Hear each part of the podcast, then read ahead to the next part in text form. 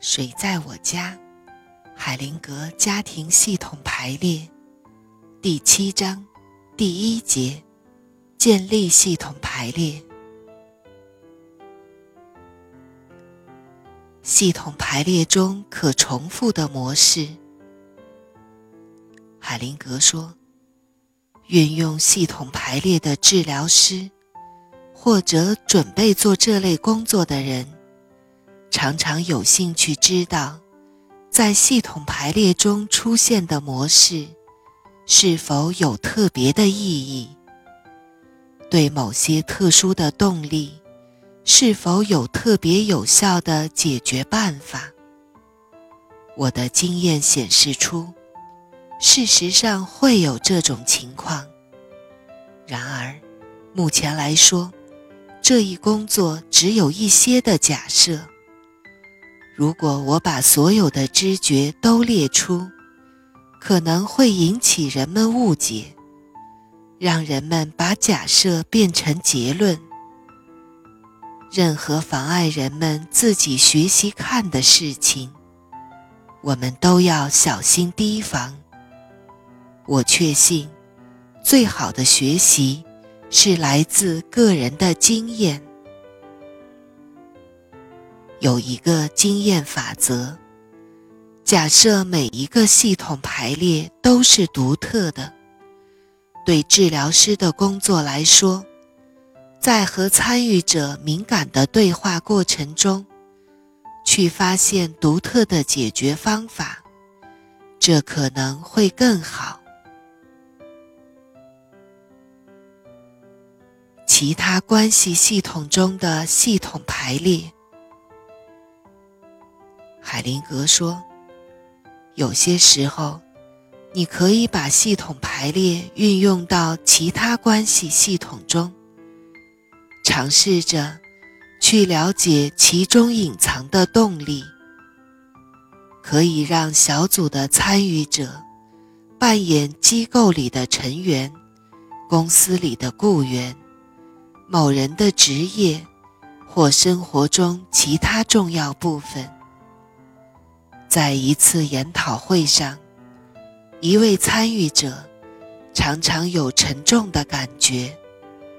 不知道自己到底有什么烦恼缠身。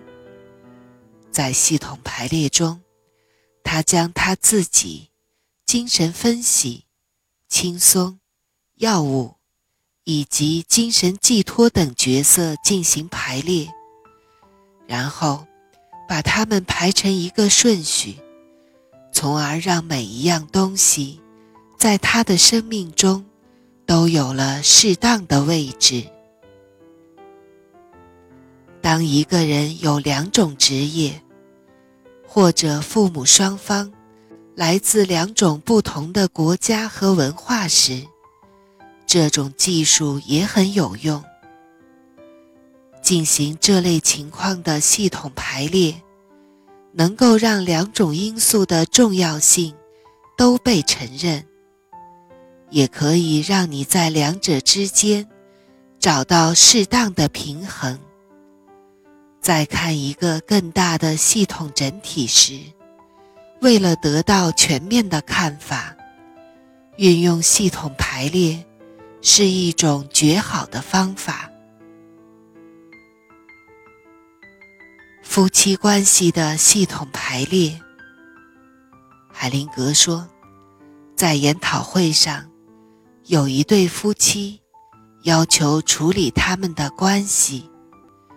我首先会让他们其中的一个排列他们的关系，然后让另一个用相同的代表再进行排列。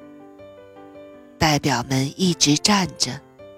第一次排列结束之后，另一个伴侣再把他们排到新的位置上。有些时候，你可以看到其中一方。不想进行排列，问题也就清晰可见了。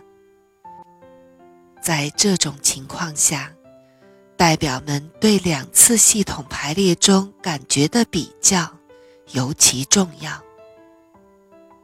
伴侣双方结合在一起时，每个人都带着一个内化的系统。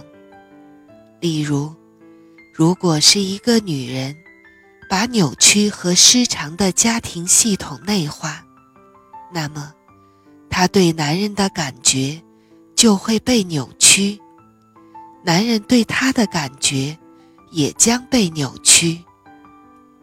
当伴侣双方排列了他们之间的关系，以及原生家庭里的重要成员时，他们就要面对伴侣之间更加完整的画面，要面对更加真实的客观情况。内化系统被排列到一个序列中之后，他们双方的感觉。也就会变得更加适合。这一点，在这种伴侣关系中的影响是非常强有力的。